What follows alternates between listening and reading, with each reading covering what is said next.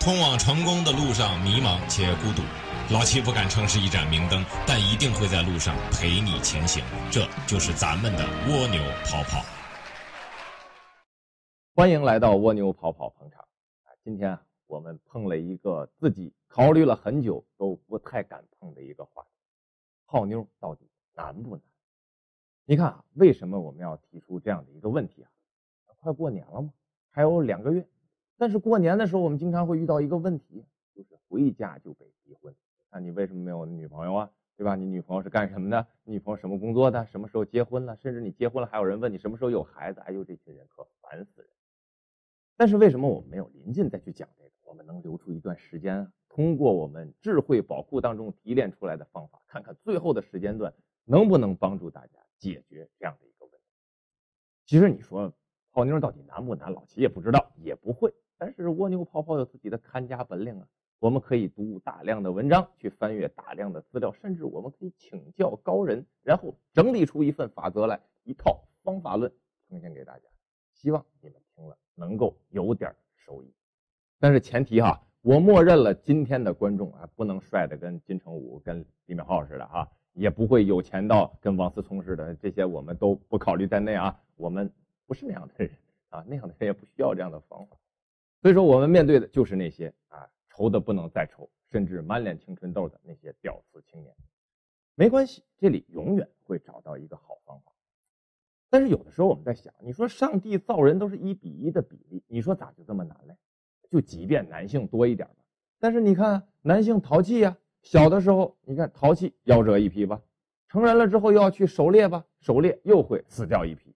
你说男性的同性恋还比女性的多？你看，自我又消耗一批，啊，背来背去大概一比一是没啥问题，但是一把钥匙打开一把锁，你说怎么就这么难嘞？其实啊，这样的一个问题，我们首先要回到我们的进化心理学里，它有一个基本的道理，就是我们人类要为我们拥有一个高智商而付出惨重的代价。哎，你看这八竿子打不着啊！你说我找个女朋友跟我高智商有什么关系啊？你看啊。人类就是因为拥有这样的高智商，所以导致我们要拥有一个巨大体积的头部。那么女性的产道是完全承受不了这么大的体积，因此呢，她就要在胚胎的时候就要生产下来。所以女性要经历一个漫长的怀孕期，加上一个漫长的哺乳期。你看啊，六岁之前的孩子是完全没有独立行动能力和觅食能力，哎，这就是人类的一个特点。那么这样惨重的代价。你说女性能不小心一点吗？所以女性考虑的是一种长期策略，而男性考虑的是一种短期策略，这就是一个截然不同的区别。你看男性啊，跟这个传统的这些哺乳动物没啥区别，就是要把自己的基因啊，就是要把自己的种子啊，尽可能的越多越好的撒下去。所以你看，自古到现在都有啊，有妻呀，啊有妾呀，有妓呀。啊，啊还有天上人间啊，东莞啊，这这这都得去，对吧？能撒的尽可能多撒。你说是因为好色吗？其实不是，就是因为代价小嘛。也有好事的人曾经研究过哈，就是说男性付出一个精子所消耗的能量，相当于放一个屁的万分之一。你看他能不多抛撒就抛撒。但是女性就不一样啊，她生一个娃需要付出多么沉重的代价。所以，他能不思考他们的长期策略吗？你说，你今天一个男士拍着胸脯告诉我我会对你好，一旦怀了孕呢？一旦生了你的娃嘞，我们娘俩找谁去啊？你抬屁股走了，我们可不行啊！所以，他有一种极强的不安全感，所以他就一直在探寻啊，你的价值在哪里啊？你有没有更好的资源？能不能有钱啊？让我们在怀孕的时候能够过更好的生活呀？能够让我和宝宝啊，在哺乳期能够。有粮食吃啊啊，这是他都需要去考虑的问题。这就是女性的一个长期策略。你看，本身长期策略和短期策略当中就会发生这样的一些冲突。我也去过一些婚恋的一些聚会哈，我发现一个很大的问题，就是在于呢，其实每个男孩可能未必很帅哈，但是丑的也很少啊。但没有说多有钱的人出现在那样的一个场合里面，但是大把的稳定工作呀。也都很符合女孩的要求啊，为啥女孩就不同意呢？最终啊，女孩给出了三个字哈，没感觉。你看，女孩就是这样，连她自己都不知道我需要满足什么样的条件才能满足了她的这一份长期策略的不安全感，最终就总结了一点：没感觉。你说什么样的才能有感觉呢？她自己也不知道。你说就是在这种不安分的过程当中，这就是女性带来的一种警惕性。你说这样的碰头能不难吗？莎士比亚也说过一句话呀，你看哈，这个你跟男人在一起，你不需要爱他，你懂他就可以了。但是你如果跟女人在一起，你不需要懂他，你爱他就可以了，因为连他自己都不懂自己。古人不也说吗？女人心，海底针，你根本就琢磨不懂。你看啊，有一些也是，但是男孩看女孩的时候，你会发现有一个特点啊，他可以容忍你心理上出轨啊，但是不能容忍你肉体上出轨。你看啊，我有一个朋友，就是他老婆可喜欢李敏镐，哎呀，就追星追的不行啊，天天就是哎，李敏镐，好帅，怎么样？老公一笑而过，根本就不去考虑，你只要别进李敏镐的卧室，怎么着都成啊，怎么都行。但是换过来，女性看待男性可就不一样，两个人都在街上，你男性多看旁边的女孩两眼，马上脸就拉下来了。你说是啊，男人大气啊，女人小气的原因吗？不是。就是因为他长期策略的一个部分。你说你现在都看别人，你现在就心灵出轨了，对吧？以后怎么办啊？我们还有漫长的，就刚才我们说的怀孕期、哺乳期啊，那你很容易去犯错误呀。那我何来的安全感？你看，就是这样一套复杂的进化的系统所导致长期策略和短期策略。你说能不能？另外呢，还有第二点，那就是焦虑。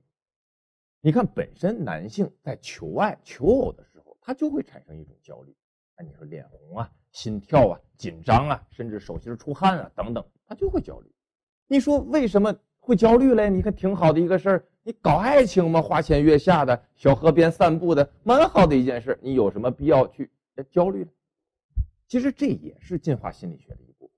你看，在远古的部落里面啊。哎，你如果在部落里面，你发现一个女孩，嘿，这女孩长得挺好，嘿，没见过，哎，我得着了，你上去想怎么怎么着，什么结果？一个大板砖，啪就削在你头上，你知道你碰的是哪个王的女人啊？所以说，你看那样的基因啊，不过大脑的那种基因，估计就都让王拍死了，他也流传不到现在。流传到现在的基因都是那些有些紧张、有些小心啊，判断好了哦，确实不是贵族、不是王的女人哦，确实是一个挺好的，然后我再去求爱，就是这样一个紧张、焦虑的基因流传到了现在，才能活这么久嘛？你看啊，那么男人就是存在着这样的一种焦虑。也说个题外话，你说女性焦虑不焦虑呢？其实也焦虑，她只不过焦虑的时间不一样。女性在什么时候焦虑？就是在临门一脚的时候焦虑，什么时候临门一脚的时候？就是在上床的那一刹那，他开始焦虑啊。在这个理论里面啊，我们查的一些资料，它叫 AFD，就是反荡妇机制，他会很紧张。其实还是那个道理了，代价太大嘛。真的有了你的娃怎么办呢？啊，这么漫长的怀孕期、哺乳期，你能不能照顾我们了？等等等等，这些问题就会映射出来，而且还要细心的啊，把自己呃。装扮成啊，我平时不是这么放荡的人啊，但是虽然可能放荡起来不是人啊，反荡妇机制嘛。你说这种反荡妇机制和天生的男性的这种焦虑碰到一起，是不是难上加难嘞？当然啊，对于中国的男性来讲，还有第三个问题，就是中国特色男孩的问题。中国刚从男权社会啊进步到现在没有多久。那我们天生的就没有接受过泡妞这样的教育。你说中国哪个家教里面有爹教儿子泡妞的？没有嘛，对吧？根本就不存在，而且他也不会呀。你说你的父亲懂什么叫泡妞吗？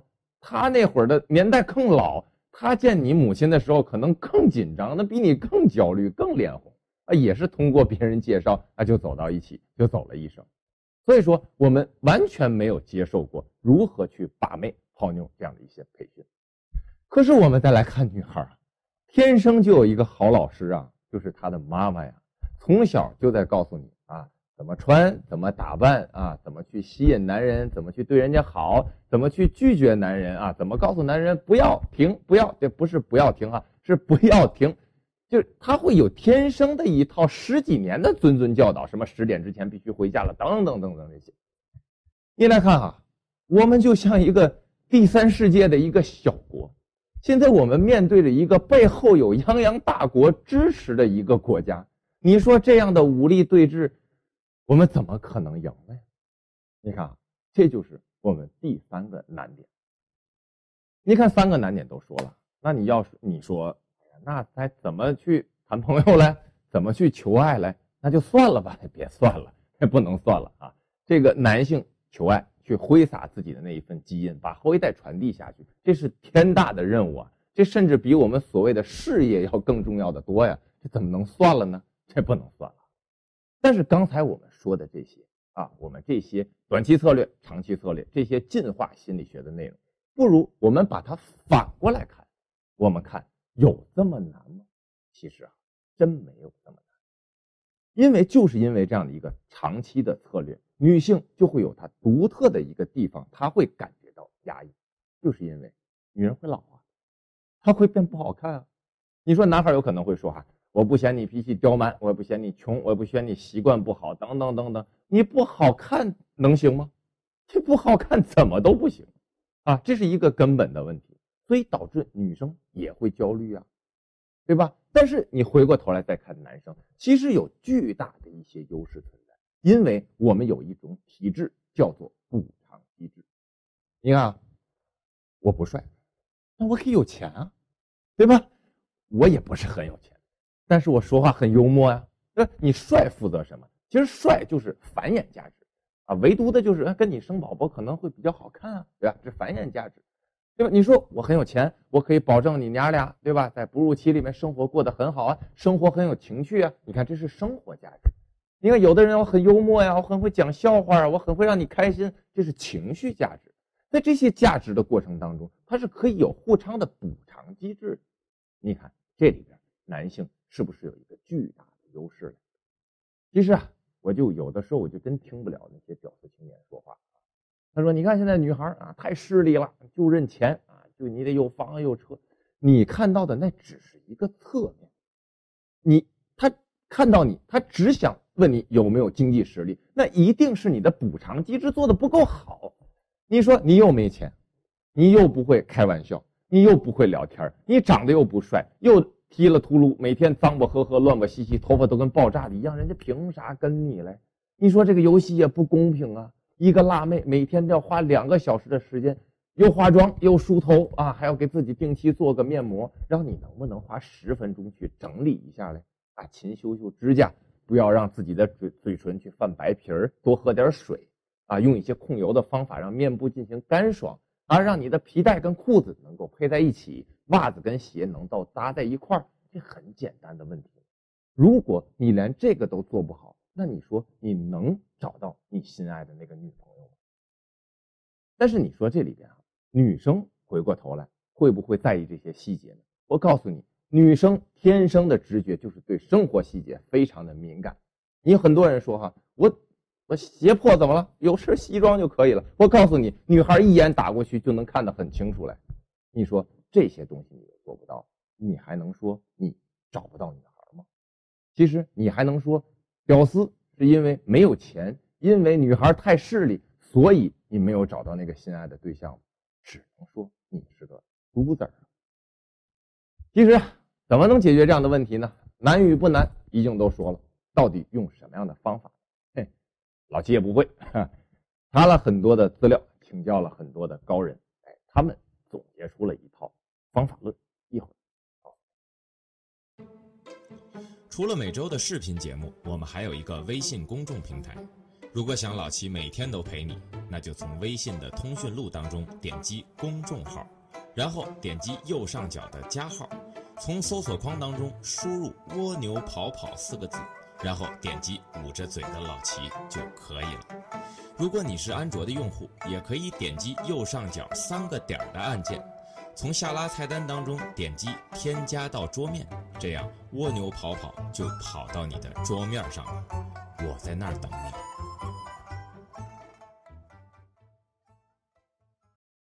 好，刚才我们也说了啊，这个难和不难。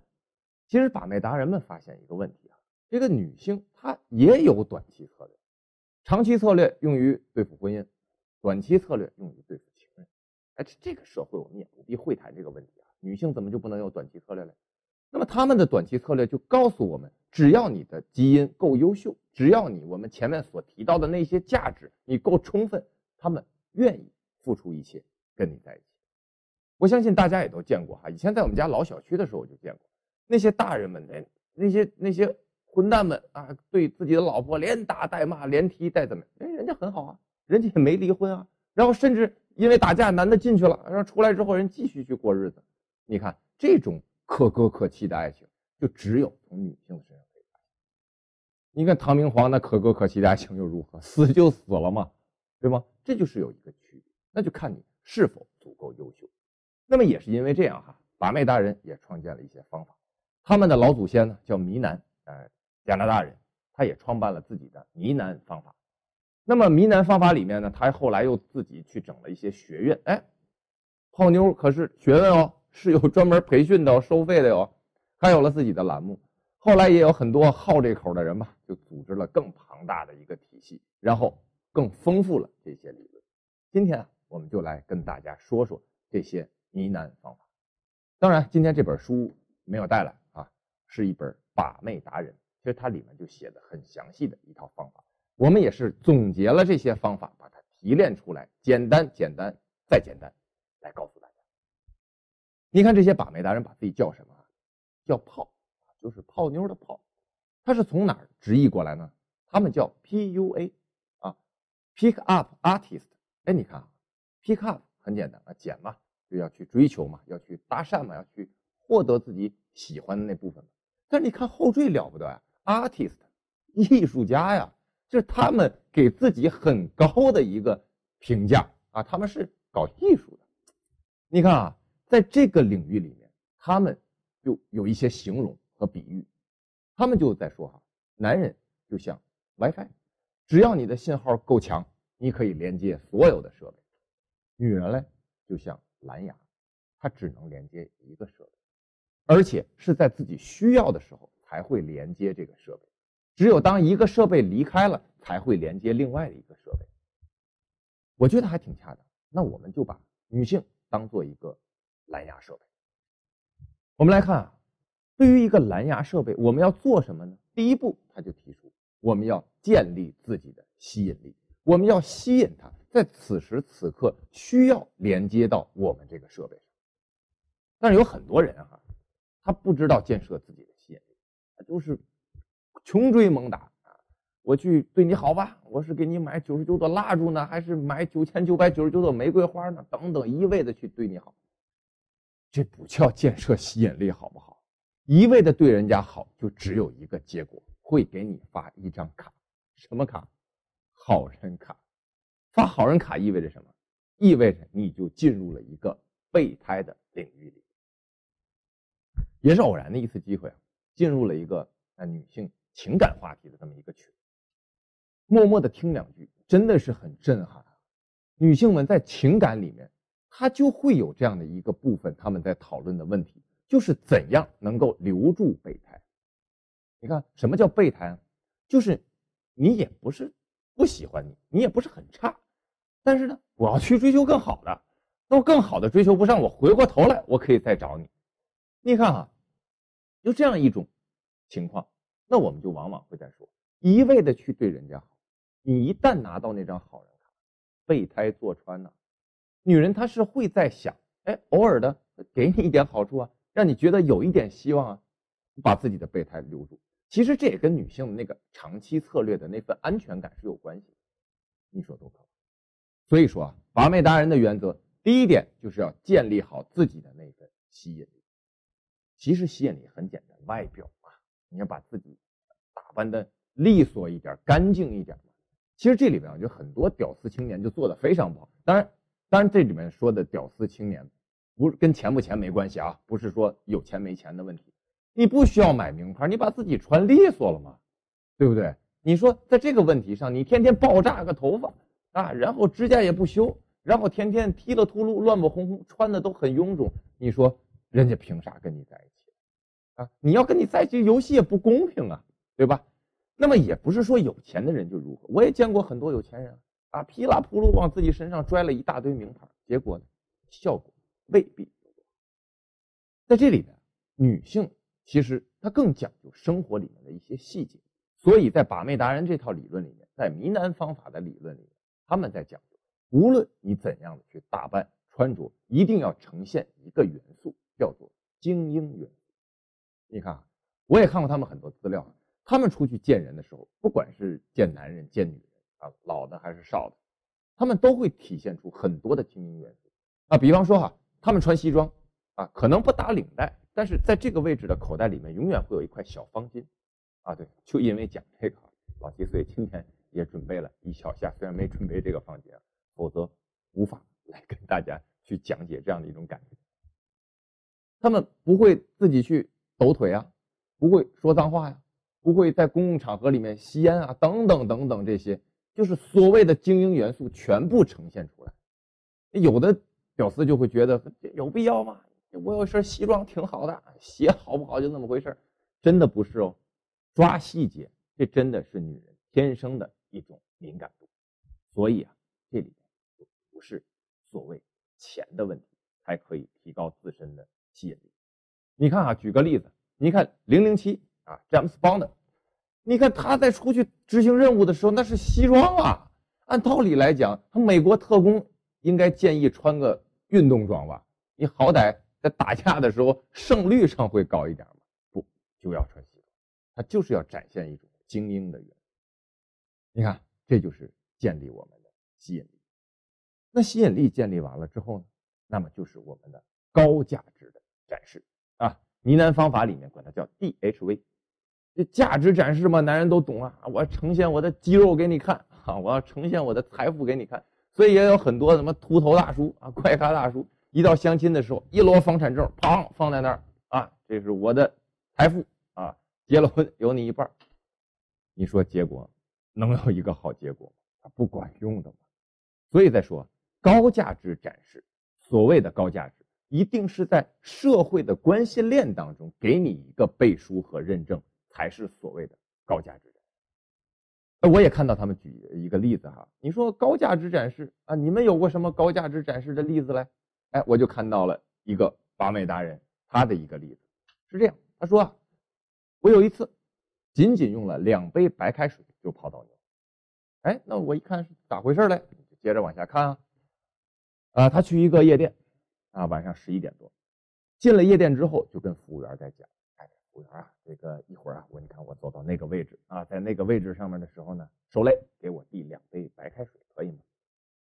服务员说可以啊，那没问题啊，啊，然后就开始去寻觅自己的目标。哎，看到了三个女孩啊，在一边。哎，你看啊，在夜店里面，往往女孩在一起，她是成组的，她很少一个人去夜店啊。哎，发现了一个目标，但是他走过去之后呢，他跟另外两个女孩，他不跟他的目标去讲话。他跟另外两个女孩，那两个女孩叫障碍，他跟那两个障碍去沟通，哎，是这样啊。你看这个，我能和你的朋友啊聊两句吗？能够得到你的允许吗？哎呦，我告诉你，这句话学问大了。你想啊，首先，如果他们两个你的所谓的障碍啊允许了，那你的目标呢？他是得到了一种允许，这个时候不会显得太尴尬，是吧？另外一个作用呢，就是你是被允许的。进行了这样的一个阶段，如果他不允许你来，你选择了你的目标，那对另外两个而言，那就是否认啊，就是一种否定啊。你说你俩聊完了之后，那个女孩再回到那个座位上，另外两个人会说你好话还是坏话呀？那一定是坏话吗？对吧？哎，你看这个人长这个样，不会说话，就是这样的。那么大家说那个女孩为什么要理你呢？你说女孩在夜店里面，对吧？然后有人搭讪，有人就是想跟你进行聊天，有面子吗？对吧？除非你这个人太邋遢、太没礼貌，或者有一种呃不安全感，那否则的话，基本不会拒绝。你看，就用这样一个很巧妙的方法，哎，就约到了自己的目标。啊，那他们就说呢，我们那边聊两句吧，哎，然后就带着女孩走到了那个角落。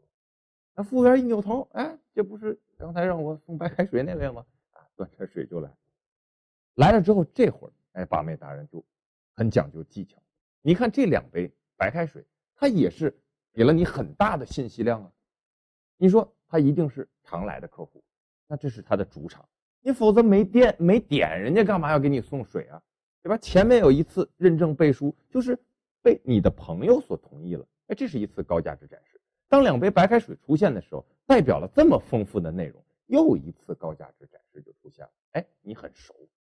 然后另外这个时候他又有一个小技巧，先把约过来的女孩晾她一分钟，不能长，跟服务员这个再寒暄几句啊，聊几句，啊，拍拍肩膀啊，最近怎么样啊？这忙不忙啊？哎，感谢啊，等等等等啊，跟服务员沟通大概一分钟。你看啊，这里边又出现一次高价值展示。你看，我跟一个挣两三千块钱的服务员，我也很 nice，我也很友善啊，我也很和谐啊，我也没有看不起人啊。你看，我就是这样的一个人。你看哈，往往高价值展示，它是由社会关系链所被说出来的，而不是你直接说出来的。他想想我们那些怪大叔的那摞房产证，你看这里边，它就又存在了一次高价值背书。那女孩就会觉得，哎，你看这个人还是蛮好，还是蛮善良的。你看啊，就是在这样的一套组合拳下来之后，你就会发现，基本上你的高价值展示是没有什么太大的问题，对吧？那这个时候你可以约一下啊，我们去门口吃一个冰激凌，很好吃啊，你就开始可以进入到下一个，这个就是他们所谓的高价值社会关系链的背书展示。那你说吸引力也建立了，也建立的很不错啊，然后。我们的这个高价值展示，我也展示了，后面干啥嘞？后面就是连接嘛。所谓的连接呀，有有有很多人，我们前面也提到的啊，穷追猛兽，我一味的对你好啊，风雨无阻啊，我接你上下班，那个叫单向连接，好不好？我们这里所谓的连接，我们是讲究的双方的同步共振的那种连接。在把脉达人那儿哈，在呢喃方法里面，他们叫做推拉。其实呢，就是给你就是使坏嘛，给你制造一种不好的情绪，然后在瞬间把它拉平啊，就是运用这样的方法。其实艺术就是这样的嘛，啊，它就是积累和释放的关系嘛。你说相声也是一样，先剪包袱嘛，把包袱都剪完了之后再抖包袱嘛，它都是这样的一个过程啊。他们叫做推拉。你看，比方说哈，呃，你约一个女孩，然后都快到时间的时候，哎，你打一电话，你说哎呦不行，公司真的确实是有点事儿，我今天去不了了。女孩接到这样的电话，那。抓狂的不行吗？然后这个时候，哎，拿着一朵玫瑰花出现在女孩的面前，哎，瞬间就抵消了她这样的一种焦虑和抓狂。这就是所谓的双向共振的连接。另外啊，我们开头也说了，还有不到两个月的时间，我们好好去努努力，争取过年回家的时候不要被逼婚了。这里边老齐也给大家一个方法，大家不妨试一试。其实进行连接一个最好的方法。叫做共谋啊！你看哈，有这样一个例子，就是我从把妹达人那里看到的，叫吃霸王餐。那这怎么讲？那比如说，你前面的价值展示啊，啊，你的这个吸引力都建立的很好，然后这个时候，哎，他愿意跟你去去吃饭的时候，你上到厕所，偷摸的把账结了，啊，然后回来悄悄的跟他说：“吃过霸王餐吗？什么是霸王餐？”就是吃东西不给钱，那能行吗？试试看，收拾好多，听我招呼，他俩就跑。收拾好东西，咱俩赶紧走，拉着手就往外冲。哎，当然，一般你跑到外面，女孩也就明白了。哎，你是不是刚才给过钱了？对呀，我刚才给过钱了，我请你吃饭，你请我看个电影呗。你看哈，就是这样的一个事儿。你说你给了钱了，服务员没人追你吗？对吧？那么就是因为这样的一个关系，你俩达成了一个共谋，那么这个时候你们的这个连接的同步共振就会建立的，然后反过头来，你还可以让人家请你看个电影啊，然后你们继续的去提高这样连接的一个过程，哎，那就是这样的一个过程。那在这样的一个连接情况里面，在连接的背后里面，其实有一个理论啊，叫做承诺投入，就是女孩啊，往往。是她投入越多，她越认真，她越无法自拔。你看啊，举个例子，也就是说分手啊，你看回头的往往是女孩，啊，男孩就很少做这样的事儿。那么因为什么呢？就是因为他们逐渐投入的太多。呃，怎么讲？其实投入这个成分哈，就分很多个档次，我们就在说小的嘛。比方说，哎，我上趟洗手间啊，你帮我看一下我的衣服，这个也算啊，啊。当然，我们不至于厚着脸皮的说，非得让女孩 请我们吃顿大餐。但是，比方说，你你请我吃根冰淇淋啊，对吧？这些都算是沉默投。其实就是在连接的过程里面，我们不断的去诱使女性再往这段价值链里面产生投入。那么这个时候，我们就会有更好的连接。我们共同走过一段路啊。我们共同认识一群人啊，我们共同的去走过一段旅行啊，等等，这些都算是这种沉默投入，这些承诺投入。那么就在这这些投入里面，就看我们如何去把它做得更好一点。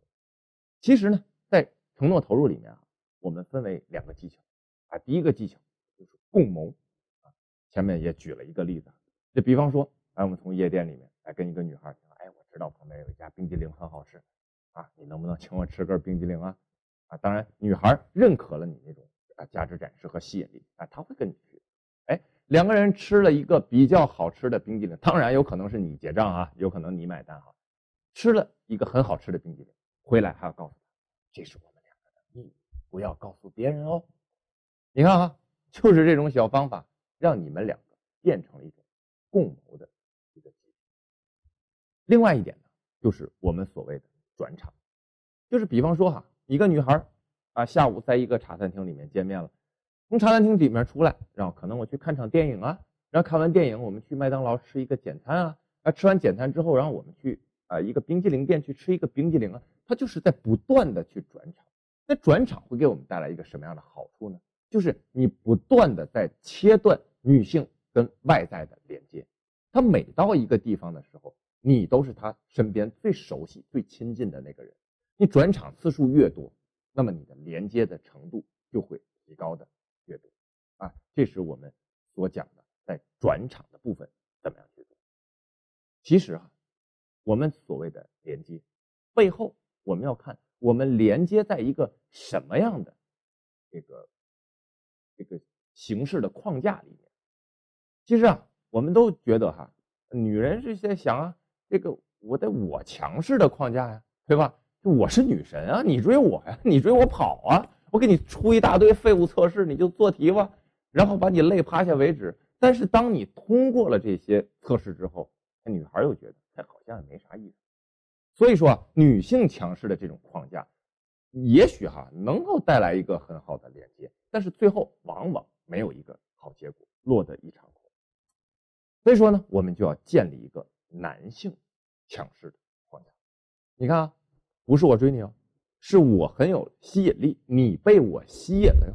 是我在生活当中，无论细节还有生活水平，都是我比你高的哟，啊？你现在是反常的哟，你是在把你最好的一面表现给我看哦，啊，你听着这挺找抽的吧，挺大男子主义的吧？其实就是这样，其实有很多。提倡女孩谈恋爱的那些书里面在写啊，你千万三个月之前不要洗碗，啊，你一旦洗碗了，你就洗一辈子了。其实真要结婚了，哪有这么多区分嘞？啊，没这么多区分。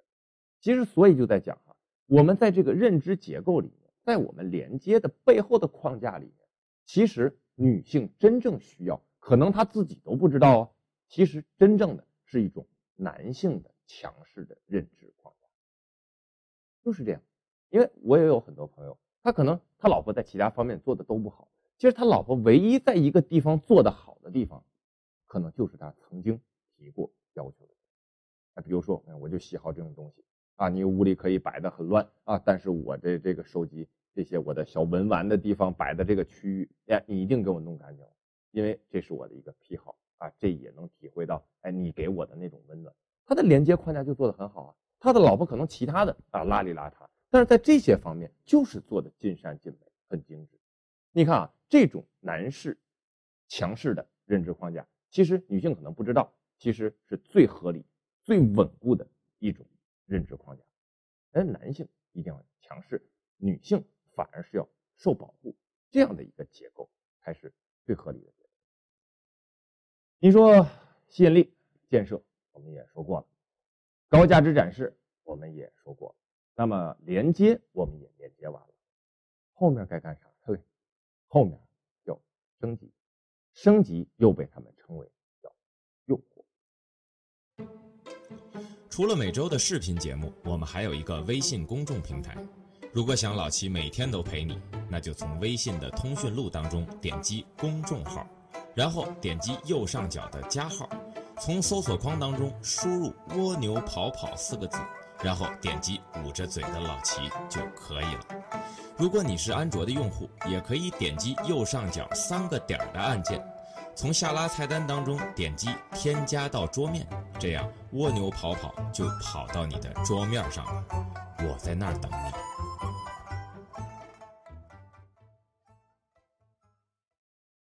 连接完了，后面剩下的就是升级，又称诱惑。这里面一提到上床的问题，就存在道德障碍嘛。其实老齐也有道德障碍，你说这样干合理吗？啊，当然你不信哈，我真的有这样的道德障碍。道德问题我们放在边上啊，待会儿再说。我们先看他们是怎么做升级。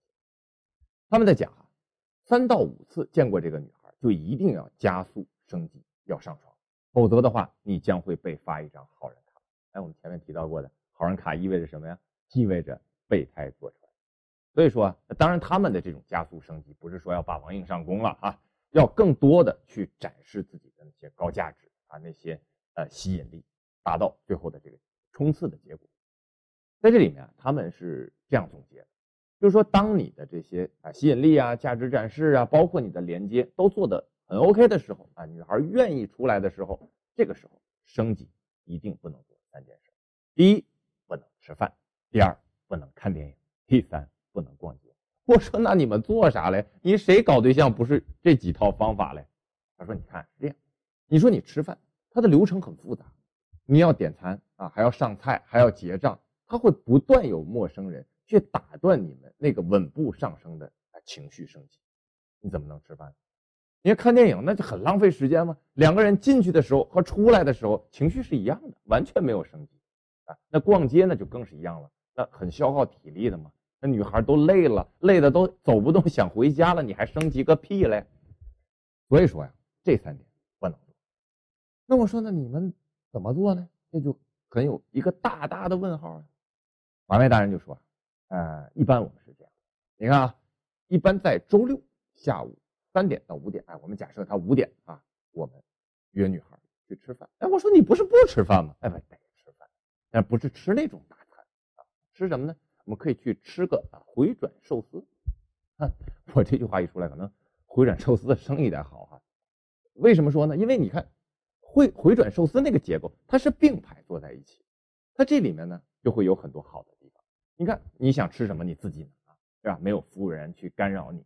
然后呢，你们又是并排坐的，哎，我帮你拿呀，等等这些，它会有一些身体上的小的触碰啊，他们专业的啊词儿叫叫 kino 啊，它是一种互相的试探，哎，我碰一下，你要帮你拿个东西啊，甚至我过马路的时候牵一下你的手，别被车撞到啊，等等这些，它是一个互相测试的一个过程。而且另外一点，旋转寿司那种饭，它吃的很快啊，哎，有四十分钟了不起了。你看啊，约到五点吃饭。五点四十吃完了，一个女孩的防卫机制，她一般她都是出现在九点钟以后，天黑了，我要要赶紧回家了，她的防卫机制就开始启动了。但是五点四十天还亮呢，对吧？那你你你有什么防卫机制呢？你就没有了。那么怎么办呢？他是这么说哈，他说一般我吃饭的地方，一般离我家步行大概十五分钟左右，而且中间最好有一家水果店。你看啊，吃完了之后散散步吧。我说中间为啥还有水果店嘞？他说你看啊，你走着走着路过一家水果店，买点水果吧。啊，你看女孩一般对水果店她不排斥，她不。那买点水果，记住不要买那种香蕉剥了皮就能吃的啊，你得买点得需要个家伙的，需要把刀的，需要洗需要切的，你买点这样的水果。那你问买完水果干啥嘞？回家拿水果刀吗？多好的一个理由，那你又该说那不骗人吗？那不就骗人家女孩吗？其实真不是。你看，在你前面建立一个良好的吸引力的同时，那女孩愿意跟你出来，那她不知道吗？她无非就是想要一个借口而已，哪怕这个借口啊，就完全的是扯淡的借口，你比如说站在我家阳台上看星星比较亮啊，我家小狗会跳舞啊，就等等等等，他只过就是要一个借口而已。你看，当然把妹达人那一段里面也有写哈，他在说，如果说我觉得这个女孩相对而言比较难搞的时候，哎，我会提前找朋友借一条非常可爱的小狗，比如说泰迪啊、贵贵贵宾、贵妇啊这种可爱的小狗，那就会跟女孩说，哎，我家小狗非常可爱，你要不要跟我回家去遛遛狗嘞？你看，他会用这样的办法。遛狗里面就会有很多巧妙的地方。你看啊，首先第一，它巧妙在哪？遛狗啊，女孩的防卫机制，她就不会这么的紧张，因为我是要出来的呀，对吧？但是你想啊，你进了家门，你放下东西，你出去遛狗啊，你还是要回来的呀，这就是区别。但是这里面有一个好的地方，放下东西，出去遛狗啊，二十几分钟啊，遛完狗之后，你再上去的时候，那就是。第二次进入这个地方，所以它的防卫机制会撤销很多，因为他会相对而言比较熟悉。别看时间隔得很短，是第二次进入到这个环境。那你说接下来干啥嘞？什么灯光布置啊，音乐布置，啊就等等等等一系列的设计。那这里边那些把妹达人也注明了四个很关键的地方，你需要去准备的。首先，第一，你要准备一个全新的。品质很高的纯棉的，洗澡用的。另外呢，还要准备一个高品质的男士的大的 T 恤衫，啊，你你不能准，你不能家里放女性的内衣吗？啊，就准备一个大号的高品质的男士的 T 恤衫，用来当睡衣。另外呢，还要准备卸妆油和这个隐形眼镜的护理液。哎，他们说这两点很重要哦，有的时候。啊，女孩真就是因为你看我这妆也没卸，我隐形眼镜不知道怎么整，就就一念之间，哎，可能就走了。所以说这两样东西一定要准备好。那你该问了，那留下来了干啥嘞？当然是学习马列著作，打开电脑看蜗牛跑跑了。你个笨蛋，你还用干别的吗？就只能说到这儿了哈。那么这里边就涉及了我们前面提到的道德问题。因为很多人说这帮把妹达人什么人？这不就是一群臭流氓吗？骗女孩上床，搞大人家肚子，然后完全不负责任啊！某某伟人也说了啊，不以结婚为目的的搞对象就是耍流氓。哎，我还觉得以结婚为目的的搞对象都是耍心眼儿的。哪个财产不公正啊？哪个啊？你家买的，我家买的不算的很清楚，什么意思？我们觉得自由主义当下，我们又都是一个自由人，那我们。就应该有权利啊！对于一个成年人，就应该有权利，而且有这样的资格去支配自己的身体。那我们去享受青春，享受身体给我们带来那些快乐，那无疑就是上帝赐给我们的那份礼物啊！难道真的要用性去换取那些终身的保障、那些职位、那些财富、那些等等你想要的东西的时候，那个才叫真正的合理，才叫真正的道德吗？如果你不同意我们的观点啊，那只能说你与蜗牛跑跑的价值观不太相同。那你听了今天的节目，对你且没啥帮助。我们就是这样想。那我们再来看这些把妹达人，他们的道德观是什么？他们在说：你以为女人傻呀？女人很聪明啊，她早就知道我们在用这些技巧和伎俩。他们就像一个老师看着学生一样。你一步一步的做，他们在那会心的一笑啊，这个小子挺聪明的，仅此而已啊。我们有什么可流氓的？我觉得那些啊，那些给予大的承诺啊，你嫁给我，我就能把你调到城里来，我就能给你升职，我的财产就分你一半，这才是欺骗的上床了呀。因为他这些承诺，他未必做得到啊。我们没有啊，我们没有欺骗。你看啊，咱们暂且不论他们的道德问题是对还是错。我总觉得啊，男人就像角斗士一样，我们不是在跟男性、女性之间去做什么斗争，而是女性高高的坐在看台上，是男性之间在进行着搏斗，就像角斗士跟野兽去搏斗，博老爷一笑是一样的。那么这些美达人也在说，其实我们所发现的这些技巧，甚至是伎俩，都不是用于欺骗，而是用于发现。哎，我说。发现什么呀？发现那些女性早就已经定下来那些规则，然后我们算是聪明的男人，我们发现了这些规则，然后演给他们看，演给他们看之后，一步一步的，当我们到了相亲相爱的那一刻的时候，无非是在交了一份满意的答卷，我们得到了老师的褒赏和奖励，仅此。在这样的一场斗争当中，其实男性的角色要进行着一场非常残酷的竞争，并且是一个非常卑微的人。这是他们的观点，信不信由你。好了，就说到这儿了，时间有限啊。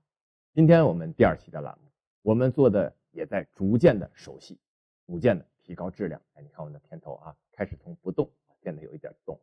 也希望有很多有能力的、有才华的年轻人帮我们做个片头啊，做个片花，随便你。